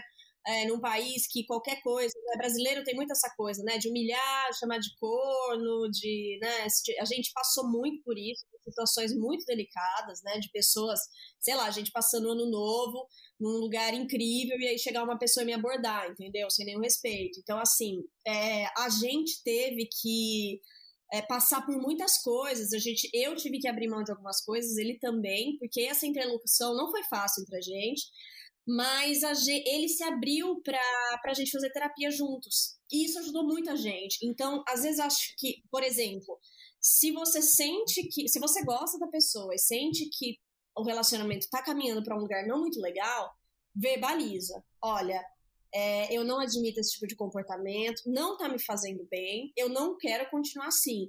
Pode propor para a pessoa uma terapia de casal, porque às vezes fica um contra o outro, e aí a coisa não anda. Quando tem uma terceira pessoa tecnicamente imparcial, ela vai ajudar a organizar os pensamentos, entender o que cada um pode fazer para é, não contribuir, enfim, para as inseguranças do outro, pra, sem deixar de ser você. Então, a minha experiência uhum. foi que, como ele também estava disponível, a gente encontrou um jeito de se respeitar, mesmo quando a gente discorda. Né? Então, é, esse pode ser uma tentativa de um primeiro movimento, né? E aí, se não der certo mesmo, essas coisas que eu, que eu falei, uhum. né? Que eu uhum. sinto. Buscar alguém que entenda, porque sempre vai ter alguém falando para você, ah, é assim mesmo, melhor você ficar, você não tem para onde ir e tal. Busque pessoas que te incentivam, que acreditem em você, leia, sabe? Busque referências de mulheres que já estiveram nesse lugar e tenha sua autonomia. Né? Autonomia financeira, eu acho que é o grande passo para a liberdade, num sentido muito mais amplo, assim. É, um ponto importante, até no contexto de se enviar e-mails, é você registrar com fotos. Porque não só para você ter, mas para quando você precisar abrir um boletim de ocorrência, você ter todo o histórico, ou até para procurar um advogado, porque entra na questão da independência financeira. Eu acho que a destruição, que a gente fala que é o fim do ciclo de abuso, nem sempre é só o fim da vida. Às vezes é a mulher ser deixada sem nada, porque ela não pode provar que ela passou por uma situação de abuso e que ela tem direito, sim, de receber ajuda financeira. Porque, querendo ou não, se você. É, eu acho que ser dona de casa tem que ser mais encarado como um trabalho. Porque você abriu mão, muitas vezes, de ter uma carreira para dar suporte para outra pessoa. E se você. E se você foi dona de casa por muito tempo e você não é mais, porque você sofreu abuso, seja físico, seja emocional, o que seja, você merece, você merece receber pensão sim. Você deixou de se desenvolver pelo outro, sabe? Então, assim, Com tenha certeza. registrado. Um dos pontos que a gente vai tocar é a questão financeira. Inclusive, tem um site que chama Think Olga, é, e a gente vai fazer um post sobre esse site, colocar no nosso Instagram com todas todas as ferramentas que eles oferecem. Mas de acordo com esse site, gente, Mulheres gastam ao todo mais de 61 horas de trabalho não remunerado por semana. Se a gente juntar esse esforço todo, equivale a 11% do PIB nacional. E é mais que o dobro do que o, o setor agropecuário produz. E o homem também faz trabalho de casa, obviamente que eles fazem o trabalho, só que o homem ele passa muito mais tempo fazendo trabalho remunerado do que a mulher ele passa o dobro do tempo praticamente fazendo trabalho remunerado, enquanto a mulher tem muito mais, assume muito mais o papel de cuidado. a amamentação. quase, né? Com filhos e casa. E não adianta, enquanto a gente não instituir políticas de, né, em que os homens também tenham licença paternidade, é, o filho vai ser da mãe, vai continuar sendo da mãe, as coisas não vão mudar, né? Não, e nos primeiros seis meses, o filho precisa ser bastante da mãe porque ele tá amamentando. Isso, isso desgasta a mulher fisicamente, mentalmente, ela tá com o sono, ela tá depravada com o... Depravada, não. Deprivada. Pode ser também, ela pode estar depravada, por que não? Depravada, os hormônios estão todos. Mas é, ela, não, ela não dorme já faz tempo, ela teve problemas com a gravidez, ela passou nove meses carregando essa criança. E daí ela tem a questão da casa, levar as crianças na escola, levar isso. Se um homem, se, se ela, essa dona de casa não existisse, o homem tinha que sair da reunião e para e pegar a criança na creche. O homem tinha que sair do trabalho ou tinha que chegar atrasado no trabalho porque teve que levar a criança na escola, porque a criança estava com com gripe, porque teve que levar a criança no médico. Só que o homem não faz isso, quem faz é a dona de casa. Então, ele não teria a carreira dele se ele tivesse que sair do trabalho, se ele tivesse que chegar atrasado, se ele tivesse que sair da reunião, se ele tivesse que pular o happy hour para ir cuidar do filho. Entendeu? Então, realmente, o, o, quando um homem tem uma carreira muito boa, sempre tem, e ele tem uma família, é porque essa, alguém cuidou dessa família enquanto ele estava fazendo todo esse trabalho. Não passa tão batido, né? Ninguém pensa sobre isso, né? O quanto. E daí fica, né? Ah, minha mulher não trabalha, minha mulher só fica em casa. É, parece que a mulher tá em casa fazendo nada, né? Tem um outro nome para isso, né? Sou dona de casa. Porque ser dona de casa parece uma coisa tão, né, assim. É, Ai, gente, é, é, pior que isso só do lar. Eu acho que do lar, eu acho do lar, o termo, assim. Gente. Tem, assim, aquela. aquela Tipo, ai, mas a, ela vê sessão da tarde, toda tarde. Tipo, gente, mas ela também planeja o almoço, ela também planeja a janta, ela também leva os filhos na escola, o filho aparece com 10 horas da noite querendo cartolina, ela que tem que sair pra comprar. Quer sempre ter, gente. As crianças sempre querem cartolina, né? Cartolina e cola com glitter às 10 da noite da segunda-feira, entendeu? Tem que levar os, os, o, o bicho no veterinário, quem é que leva? É ela tem que levar no pet shop, quem é que leva ela, tem que, às vezes, contratar uma, uma empregada doméstica, quem faz ela. Mas então, tem uma algumas coisas que eu queria falar em relação à mulher no, no, no mercado de trabalho, porque, como eu falei, se o homem tivesse que tomar cuidado com a casa e cuidado com os filhos da mesma forma que a mulher tem, ele também ia chegar atrasado, ele também ia faltar ao serviço, ele também ia sair da reunião, ia pular o happy hour. Só que isso quem faz normalmente é a mulher. E tem muita gente que acha que por isso a mulher merece ganhar menos ou que ela não tá interessada e motivada o suficiente, entendeu? Que ela não tem ambição o suficiente. Mas isso é uma grande mentira. E a gente precisa lutar contra isso, porque assim, ninguém vai. Não existe um homem no mundo, por melhor que seja, que vai falar: não, vai estudar que eu vou lavar louça. Você tem que falar: olha, eu tô indo estudar. Tá bom? Tá. Eu tô indo fazer. Olha a louça tá aí, você lava porque eu vou ler um livro, porque eu preciso malhar, porque eu preciso cuidar da minha saúde mental, preciso ir pra terapia, preciso fazer isso. É você que tem que correr atrás. Então. Sabe que eu, é... eu, eu falei no mantra esse ano? É assim, me impor. Porque é impressionante, assim, essa coisa do mansplaining, né? Assim, como a gente, a nossa voz é apagada, sabe? Tanto que, assim, é até essas coisas que a, que a Natália falou, de, é, de falar aquilo, né? De quando alguém faz uma piada, não sei o quê. Claro, você não precisa ser a chata da turma toda hora, né? Mas assim, eu acho que às vezes a gente tem que falar. Porque eu lembro, a gente tem um grupo de, de mulheres que andam de moto e tem uns caras, né? Uns namorados, maridos e tal. E vira e mexe de um cara que mandava piada de loira burra. E um dia eu me estressei e falei, gente, tanta mulher maravilhosa que pilota nesse grupo e tal, e a gente ainda tá mandando essas piadas, entendeu? Então, assim, pode parecer idiotice, mas são essas pequenas coisas, sabe? Eu lembro de eu ter é, ido dar uma entrevista para um cara aqui no Brasil, conhecido e tal, e o cara ficou dois minutos comigo sozinho no camarim, o cara querendo que eu levantasse minha saia, entendeu? Mostrasse meu peito, e eu tava, cara, eu fiquei assim numa situação, graças a Deus que entrou alguém da produção e tal, mas assim, olha, sabe, olha o lugar que a pessoa me. E eu devia estar falando, cara, você tá louco? Não é porque eu trabalho com isso que você tem o direito de. Então, assim, e, e várias coisas, sabe, gente? Assim, mesmo hoje em dia, às vezes eu sinto que as pessoas é, tendem em, em, colocar a gente nesse lugar, sabe? Assim, porque não acha que você vai se impor. Então, isso eu tenho aprendido. Uh, desde sempre, e esse ano essa é a minha. Ano passado era leveza, era leveza na vida, nos relacionamentos. Esse ano é me impor, porque a gente tem que bater o pé, falar: não, isso aqui eu não vou fazer.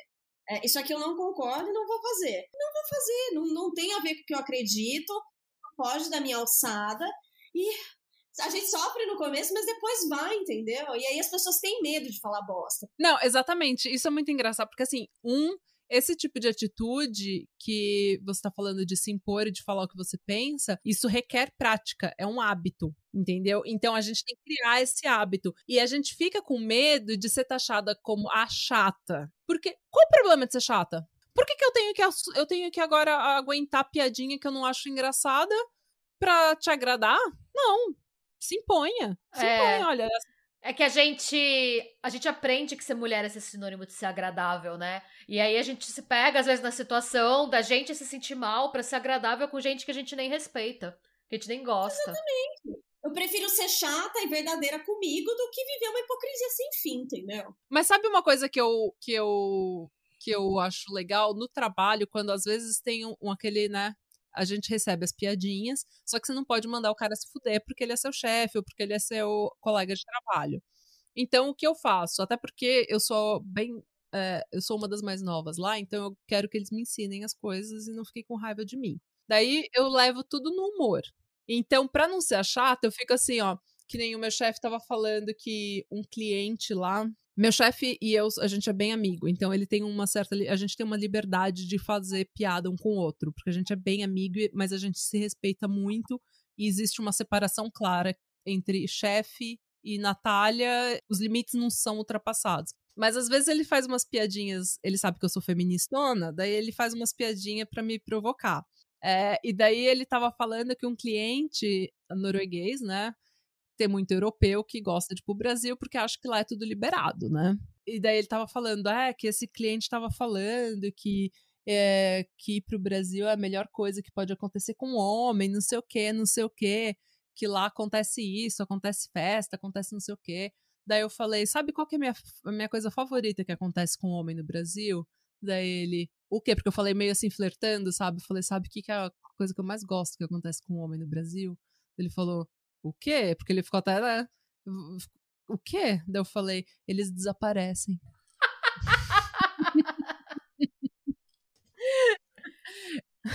Daí ele ficou assustado. Eu falei, ah, você pode andar perto da favela, homem europeu desaparece na favela. Não sobra nem o tênis. Até o tênis eles levam embora. Eu falo, quando você acordar, filho, você tá num lugar que você nunca viu, sem seu passaporte. Você usa o humor pra né, dar uma chacoalhada ali na pessoa, né? Acho que... E eu sempre, como ele sabe que eu também gosto de crime, essas coisas, daí eu sempre dou uma cutucada mais para essa. Olha, o Brasil é perigoso. Vocês acham que mulher brasileira é tudo, né, gostosa, não sei o quê? Só que eu cresci na periferia. Então você toma cuidado. E daí já fica essa piadinha e eles morrem de medo de mim. Mas eu não deixo passar também. Teve uma, teve uma vez que ele falou assim: ai, mulher, é, eu resolvi o problema lá com a sua máquina, né? Porque é, é, precisou de um homem inteligente para ela resolver. eu falei, nossa, cadê ele? Que eu preciso agradecer. Que bom que você achou um, né? Que bom, porque não, não tem muito. Pandemia, né? Eles estão tudo o homem inteligente? É. Preciso agradecer ele. Leva no mundo. E tem outras coisas que a gente fala muito, que é a questão de se desculpar o tempo todo. A nossa linguagem, ela fala muito quem que vai respeitar a gente, quem que não vai, porque a gente tá sempre mulher, né? Ai, desculpa te incomodar, mas você viu o meu e-mail?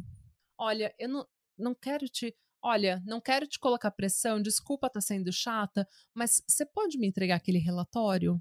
Gente, quem é que vai respeitar você assim? É, eu, acho, eu penso até, puxando um pouco pro assunto que a gente fala, né, que é true crime, o quanto os próprios serial killers não se aproveitaram, não se aproveitam. Pensa no Bundy, gente, o mais clássico que todo mundo fala, o Ted Bundy, ele, e ele diz isso é, quando vocês lêem aquele livro O Estranho ao Meu Lado, né, The Stranger Beside Me, é, que eles analisam o modus operandi dele e tal. É, ele disse que ele sabia se aproveitar de quem pedia ele, ofere... ele pedia para as mulheres ajudarem ele, né? Ele fingia que ele tava com o braço quebrado, a perna quebrada, e as mulheres muitas vezes ficavam sem graça. As mulheres sentiam, a gente sente aquela vibe de pessoa estranha vindo dele, e elas ficavam com vergonha de falar que não, que não podia. E nessa que elas iam pro carro dele ajudar ele a guardar livro ou a pegar alguma coisa, elas eram mortas.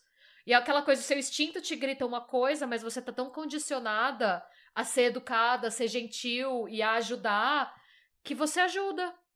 E aí, olha, olha, imagina o quanto. E assim, gente, pelo amor de Deus, eu não estou colocando a culpa nas vítimas, tá? Porque se as mulheres, muitas delas, provavelmente, que tivessem.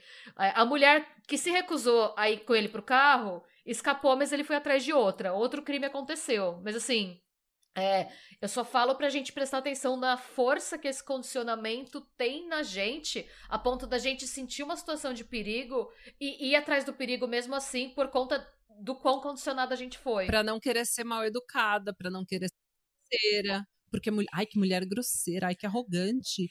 Ai, nem te quero, sabadia, sabe? Tipo. E, meu, não tenha medo de falar não, não tenha medo de se fa de falar não, não, não, você tá me deixando desconfortável. E se ele vir pra cima de você, você fala, eu vou gritar. E começa a gritar, e começa a se debater, e começa a correr.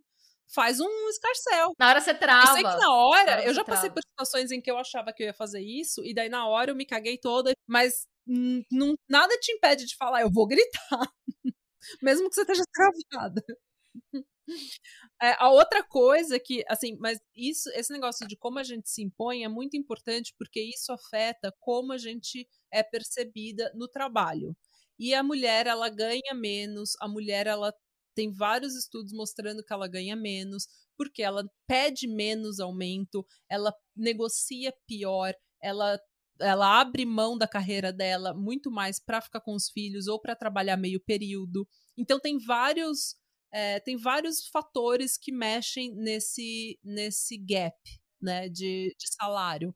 Mas é, a gente que está no mercado de trabalho, a gente precisa saber como que a gente vai se impor. Todo mundo precisa, mas a gente que é mulher, a gente precisa. Quando alguém te interromper, não deixa passar. Fala, olha, posso terminar? Você me interrompeu. Quando a ideia for sua, fala, essa ideia foi minha. Fala. Não tenha medo de falar, sabe? Tem e... um episódio famoso até da. Não sei se era da Manuela Dávila, que participou do Roda Viva, e aí ninguém deixava ela falar, os caras faziam as perguntas e não deixava ela concluir. Eu não lembro quem foi, vocês lembram? Não sei se era Eu não lembro dos Roda Viva, mas eu, eu lembro que ela teve uma parada, assim, que ela falou também. Não, e o, por último, né, a Kamala Harris, no, no debate contra o Mike Pence, ela falou, é, senhor vice-presidente, eu tô falando. Daí ela deu aquela risada, eu tô falando. Ah, eu vi esse vídeo. Esse vídeo foi icônico porque ela fizeram até camiseta com essa frase, porque foi muito icônico. Ele começou a interromper ela e ela falou: Senhor vice-presidente, eu tô falando. Cara, é um nível tão elementar, né? De, de você ter que falar sobre isso ainda hoje em dia é uma loucura. Não, é né? ridículo. Mas a gente, a, a, gente, eu já me peguei fazendo isso tantas vezes. Olha, eu posso estar viajando, mas não é melhor fazer isso? Por que, que você está viajando, gente? Para de se auto-sabotar, para de falar que você está viajando, para de falar que você não sabe o que está fazendo. Você fala, olha, eu acho isso, minha opinião é essa.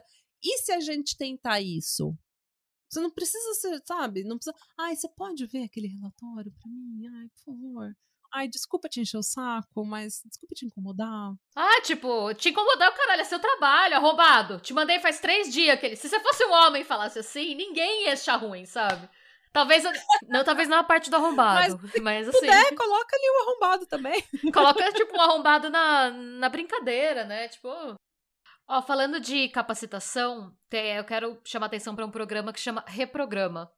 É, esse programa ele mostra né, que hoje em dia só 13% dos alunos de ciência da computação são mulheres no Brasil. E desses 13%, 47% acaba desistindo do curso. Por vários motivos, ou, é, ou porque é, tem muita gente que acaba abrindo mão mesmo para ou cuidar da família, ou porque não deu para pagar. Então, a proposta do Reprograma é oferecer cursos de programação é, gratuitos. Eles têm tanto front-end quanto back-end. E a ideia é empoderar as mulheres e colocar mais mulheres em setores de tecnologia. É grátis, gente, é só entrar lá no www.reprograma.com.br, dar uma olhada tanto em front-end quanto em back-end, aí depende do que você quer fazer, você pode fazer os dois também. Só se inscrever. Grátis. A Gabi falou também uma coisa muito importante quando a gente estava falando sobre abuso, que é ter a sua independência financeira. Vamos parar de gastar com besteira e vamos fazer o nosso, a nossa poupança, nossa, nossa previdência privada, organizar o nosso budget, parar de comprar roupa em cartão de crédito para pagar. Gente, em... esse é o momento de revolta com a linha da Beyoncé para Adidas no Brasil. Você viu isso? É ridículo, tipo, é ridículo. A Beyoncé lançou uma coleção para Adidas, né? Mas são roupas de inverno, são roupas bem de frio. Tá esgotando no Brasil, assim, a linha chegou e ela esgotou no Brasil em horas. E quando você vai ver as peças, primeiro que são peças que não dá para você usar no Brasil, porque são peças de inverno. É macacão de esqui, é, tênis de neve. A galera tá comprando no Brasil, assim, um macacão é 4 mil reais. E, as e tá esgotando, isso quer dizer que as pessoas estão comprando tem gente que tá fazendo dívida, entrando no cheque especial para gastar 4 mil reais no macacão de neve da Beyoncé que você não consegue usar. Então, assim, eu vejo aqui. Eu fiquei muito chocada, porque assim, eu abri a loja da Adidas aqui. Aqui os preços estão preço normal de roupa da Adidas. Mas foi pro Brasil mais caro. É... E a galera tá comprando e tá esgotando lá. Então, assim, é... uma peça, assim, um tênis, sei lá, que aqui era acho que 100 euros, 150 euros, tá indo pro Brasil por 700 reais. Eu sei que tem a diferença de câmbio, mas tem um tem um custo Brasil em cima, né? De imposto, acho que pela. Nossa, os impostos no Brasil são ridículos. Uma calça da Adidas que, é que você paga, você pagaria, tipo, 100 reais. No Brasil você paga 300. É, e a galera tá comprando. Também tem uma coisa do consumo extremamente voltado para o público feminino desde sempre.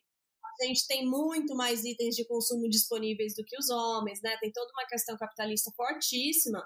É, então, e assim, tem uma coisa do vício mesmo, né? Do clique, do, do você ter tudo disponível, é, né? Muito fácil. Então, as, ah, não consigo, né? Não comprar brusinha, né? Como falam. É, cara, brusinha. Se abstém um pouco de né? Se abstém um pouco de Instagram, de, desse tipo de rede, vai fazer outra coisa, e assim, investe o seu dinheiro preferencialmente num lugar que você não vai poder tirar para gastar com bobagem, porque a gente tem muito estímulo. É realmente difícil você, numa sociedade extremamente consumista e magética como a nossa, é, você se conter. Então, assim, você sabe que você já tem um problema com isso? Evitem no shopping, tentem outros lugares que não estimulem essa necessidade sua de acumular coisas. E isso, assim, caiu dinheiro na conta, você já separa um tanto para investir. Ah, mas eu não sei investir. Segue lá a Natália Arcuri, ela dá várias dicas sobre como economizar, como começar a investir, né? Eu gosto dela porque é uma mulher falando, ela entende as necessidades femininas e dá e várias ela é super didática. Como economizar. Ela é ótima. Então é possível, não existe essa coisa, ah, não sou boa em matemática. Cara, é possível e você tem que aprender minimamente a gerenciar seu dinheiro, porque disso depende o seu, seu presente, seu futuro, tudo, né? Poder tá com quem tem dinheiro. E o poder, ele nunca vai ser dividido. Não vai chegar um homem e falar, olha, tá aqui 50% do meu poder. Não, você tem que pegar. Você tem que tomar. Você quer um espaço? Você tem que tomar. Você quer conseguir qualquer coisa, você tem que ter o dinheiro. Você tem que ter o, o fuck you money. Eu vi uma entrevista do da Lucy Liu falando que o pai dela ensinou para ela: você tem que sempre ter uma poupança, que é o seu fuck you money. Que é, ah, você tem que fazer esse trabalho, que senão você tá despedida. É. Sim. Se, ah, você tem que ficar comigo porque eu, eu sou abusivo, eu sou isso, eu não sou o que você quer, não te dou o que você quer na cama, mas o que, que você vai fazer sem mim? Não, fuck you, eu vou fazer o que eu quiser. Tenha sempre o fuck you money. E na caixa, gente, caixa.gov.br barra educação financeira. Você vai lá, tem vídeos e tem aulas, tem textos para te ensinar coisas do mais básico ao mais avançado. O que é juros, o que é inflação, como que é um é, gasto, despesa, como que você faz um planejamento familiar.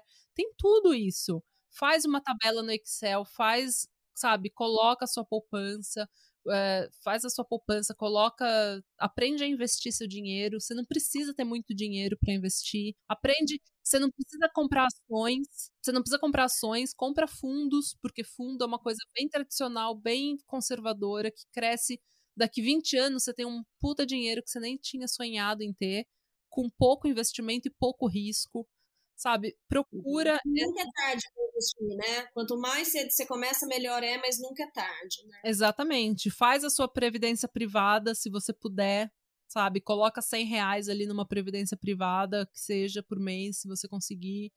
Mas faz isso, acha jeitos de fazer seu dinheiro render, porque quem controla o dinheiro controla tudo. Infelizmente. E outra coisa, eu acho que também é bem o que a Gabi falou, a gente vive mesmo numa sociedade muito imagética. E uma coisa que funcionou para mim, é, e que, assim, fez um bem absurdo para minha saúde mental, foi tirar do meu Instagram perfis que são extremamente imagéticos e focados no consumo. E, e, colocar perfis de pessoas que são mais parecidas comigo, assim. Então, assim, eu comecei a seguir muito mais gente que fala sobre leitura, ou que fala sobre true crime, que é uma coisa que eu sempre gostei, ou que fala sobre viajar sem ter muita grana, assim, é, pessoas que têm mais conteúdo para falar sobre do que mostrar a foto do espelho da academia com a barriga de tanquinho que eu sei que foi editada. Então, assim, você não ser bombardeado todo dia por gente que parece que. Porque é aquilo, gente. Instagram é um recorte de uma realidade que na verdade não existe. E é uma ferramenta que a, a nossa estrutura capitalista se aproveita para vender, gente. O capitalismo tá aí para vender e quer empurrar pra gente coisas das quais a gente não precisa. E, e assim, eu, eu falo por mim, né? Eu tive compulsão por compras, assim, então é uma experiência de quem passou por isso, né? Eu fiz tratamento, mas tem algumas coisas, né? Você não se expor a situações em que você é estimulado a comprar, não conviver com pessoas que passam, porque se você pensar objetivamente, é muito superficial, né? O que o que você tem diz sobre você? Nada, né? O que diz algo sobre você é quem você é. É, então, e, e, pensar mesmo a longo prazo, né? Porque eu, como comecei a ganhar dinheiro muito cedo, eu gastava muito. E aí você vive aquele momento, especialmente quem é mais jovem, você vive aquele momento, você quer ter coisas, porque elas dizem, é um código, né? É um código social. Você tem uma bolsa Chanel, diz alguma coisa sobre você que talvez você quer que diga, porque a blogueira que você segue tem, não. É, mas a longo prazo, você essas coisas perdem valor. Se você pensar objetivamente, né, o que vai importar na sua vida daqui, um, daqui pouquíssimo tempo, né, é, é o que você pode fazer com o que você tem. Então, assim, é, se organize para não ficar numa situação de desespero com dinheiro, porque isso coloca a gente enroubada. Tem uma escritora que é a Clara Verbuck que ela fala que a inimiga. Uh, ai, como é que é? Ai, meu Deus. A carência é, é irmã da roubada. Então, é, quando a gente está numa situação de carência, seja afetiva, financeira, enfim, a gente se coloca muito nesse lugar do risco, né? E de relacionamento abusivo e tudo mais que a gente conversou. Tem um outro perfil no Instagram que eu queria indicar também, que chama Rising Woman, que é uma é uma menina que ela trata muito de espiritualidade, ela não é religiosa, nada disso, mas ela tem uma conexão com yoga, espiritualidade e tudo mais. E ela hum passou por um abuso quando ela era criança e ela ela fala muito com mulheres, são basicamente frases uhum. motivacionais, mas eu acho que tem uma força muito grande quando você tá no momento que você precisa disso. E ela fala sobre relacionamento abusivo, então uhum. como identificar, como se amar, como olhar para si mesma em vez de olhar para fora, porque tem isso também, né? Às vezes a gente busca no consumo e no externo um preenchimento de um vazio que não vai se preencher com aquelas coisas. Claro que a nossa, toda a nossa existência está baseada no olhar do outro, mas a gente tem que limitar isso, porque senão a gente enlouquece. E, e pensando em tudo isso que a gente falou, eu não posso deixar de indicar, acho que é o livro mais importante que toda mulher, toda pessoa deveria ler, é o Mulheres que Correm com os Lobos. Porque lá é, é, é um livro doloroso, tá? Assim, entrar em contato com essa, com essa realidade, porque o que, que acontece nesse livro? Uh, você tem vários contos, né, que falam sobre uh, os arquétipos femininos, e são contos assim, né, de ver, porque os contos que chegam pra gente, por exemplo, da, sei lá, do Chapeuzinho Vermelho, a Branca de Neve, são contos é, floreados, são contos né, mais leves para as crianças e tudo mais. No livro, você vê os contos em versões realmente é, fortes, né, de estupro, de violência, de dominação, e, e são contos para ilustrar os arquétipos femininos, e aí a Clarissa Pinkos, que é a, que é a autora e psicanalista, ela faz uma análise de como é, esses arquétipos, a mulher santa, a mulher sexualizada, a mulher mãe, né, como isso está internalizado na sociedade, o que, que a gente pode fazer com isso. Então, assim, é doloroso, tá? Eu demorei muito para ler esse livro, porque cada, cada capítulo fala, fala de um arquétipo e você se dá conta de coisas que estão tão introjetadas que você começa a ficar chateado assim com a realidade. Então é uma leitura dolorosa, mas é necessária para a gente se dar conta de quanta coisa tá errada e que a gente pelo menos se dá conta, sabe? Nossa, isso aqui tá acontecendo porque historicamente olha o tanto de coisas aqui, né? Pelo menos você sabe. E aí saber é o primeiro passo para começar a mudar as coisas. Uhum. Exatamente. E só entrando também, só para terminar a questão do da gente da nossa independência financeira e tudo mais.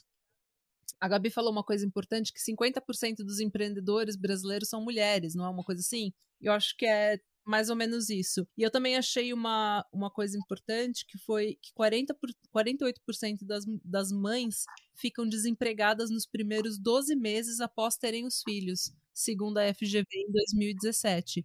Então, mais e mais a mulher buscar investir o dinheiro dela e empreender é muito importante, porque daí você sai dessa, desse vínculo com o homem, dependendo do homem, né? Você tem que, você vai lá, não, a empresa é minha, eu vou ter filho e eu vou fazer tudo isso e tá tudo bem. Entendeu? Eu vou contratar uma empregada, uma babá, eu vou contratar uma secretária, uma assistente, vai estar tá todo mundo trabalhando comigo e vai dar certo. Mas empreender é muito importante e tem uma rede, rede Mulheres Empreendedoras, é o rme.net.br e lá é a, é a, primeira e maior rede de apoio ao empreendedorismo feminino no Brasil e eles priorizam a integração, capacitação e troca de conhecimento entre mulheres que possuem ou buscam o próprio negócio. E está espalhado no Brasil todo, elas dão, eles dão cursos intensivos, eles dão palestras, eles se reúnem, eles colocam pequenos, pequenos business, pequenos negócios regidos por mulheres em contato com empresas maiores. Então, isso é muito legal. E também tem um podcast, um site no Instagram, tá? Arroba Nós Mulheres Investidoras.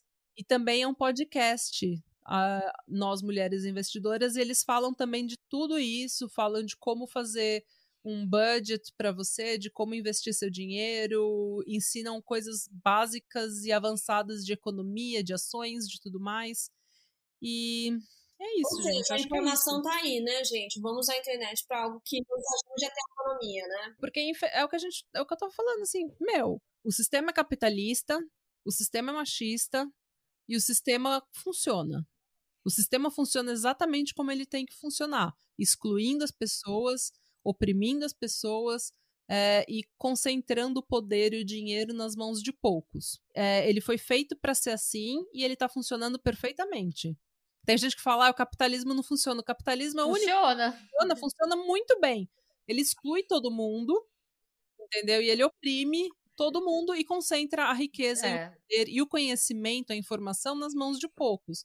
Então a gente tem que aproveitar qualquer outlet que a gente tenha, com internet, com mídias sociais é, e pro, redes de mulheres, a gente precisa aproveitar e qualquer oportunidade que a gente tiver de burlar o sistema, de tirar, de sair do sistema, a gente precisa aproveitar e fazer isso. Seja a mulher que bate o pau na mesa e fala que não, seja a mulher que é grosseira, que é mal educada, não tem problema. Seja a mulher que treina para ficar forte e não gostosa, seja a mulher que, sabe, que fala da sexualidade dela mesmo, que não finge orgasmo, que fala o que quer, isso, você vai fazer isso tudo de um dia para o outro? Não. Você vai começar. Hoje você vai sem, é, tá com dívida no cartão de crédito, você vai investir dinheiro nas, em ações? Não. Você não vai começar de um dia para o outro, vai levar tempo. Paga seu cartão de crédito, começa a colocar suas finanças em dia. Processo, né? Respeito, Respeito o processo, exatamente. É. E o tempo vai passar de qualquer jeito, gente. É melhor você usar esse tempo que vai passar de qualquer jeito fazendo coisas uhum. para você se sentir bem do que para seguir do jeito que tá Exatamente. e não mexer no que te incomoda. E né? tem independência uhum. financeira, vai aos poucos você vai investindo, vai economizando dinheiro, vai empreendendo. Se você tem um sonho de abrir seu negócio, tenta, vai no Sebrae ver o que, que você pode aprender lá, sabe? Vai. O poder não vai ser dividido, ele tem que ser tomado. Então tome. Gente, lembrei de outra coisa também, né? Uh, o importante é a gente apoiar outras mulheres. Sim. Então, tente comprar de mulheres, né? Empreendedoras. Tem até uma, uma página grande no, no, no, Facebook que é Feministrampos. Então, é bem legal. Também as mulheres anunciam os, os trabalhos, as empresas. Eu busco sempre procurar, enfim, é, profissionais lá, então acho que é um jeito da gente se ajudar também. É, se você é gerente de RH, contrata mulheres. Ah, a mulher ficou grávida, dá apoio para ela nesse período de gravidez, de pós-maternidade, entendeu? Passa um pano, passa um pano mesmo, porque homem passa pano para para homem o tempo todo. Então, sabe, a mulher tá grávida, ela tá com cólica, ela tá passando por um problema feminino. Porra, ajuda, passa pano pra ela. Ah, é, gente, eu tô cansada. A galera fica vendo gravidez como se fosse tipo um problema, mas assim, olhando o grande esquema das coisas, a humanidade precisa continuar. Alguém precisa parir. Porque se todo mundo parar de parir, Exatamente. não vai ter gente, aí a gente vai ser dominado, sei lá. Não, não tem economia, é, sabe? É, a economia é não. Aqui na Noruega exatamente. a gente tem um problema terrível, que a população tá velha porque as mulheres não querem ter filhos. Eu não vou ter filho, entendeu? Então, assim, a economia inteira. E homem tem sonho de ter filho. Muito homem sonha em ter filho. Então, só que ele não vai conseguir fazer sozinho.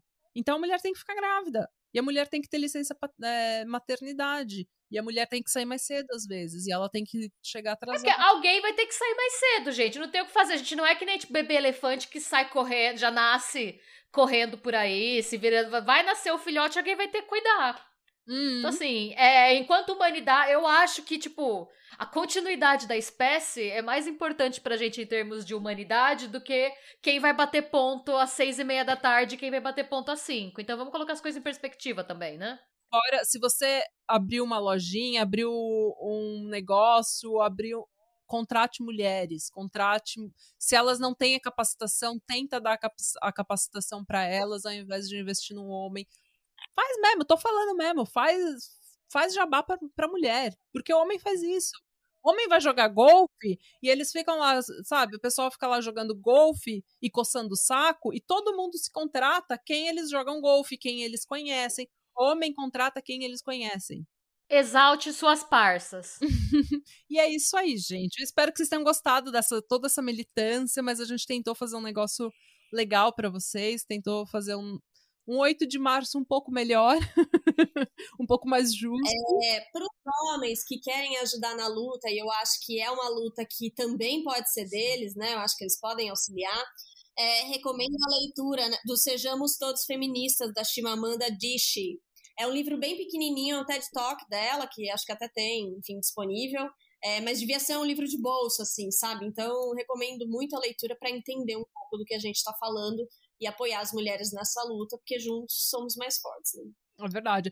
E o sistema também é bem filho da puta com os homens, gente. É, Sim. Então, é, o patriarcado faz mal para todo mundo, gente. Homem comete saber. mais suicídio, homem é, morre mais por causa de doenças que poderiam ser curáveis porque o homem não vai no médico, porque o homem tem medo de levar dedada no cu, porque o homem tem medo de lavar o pinto.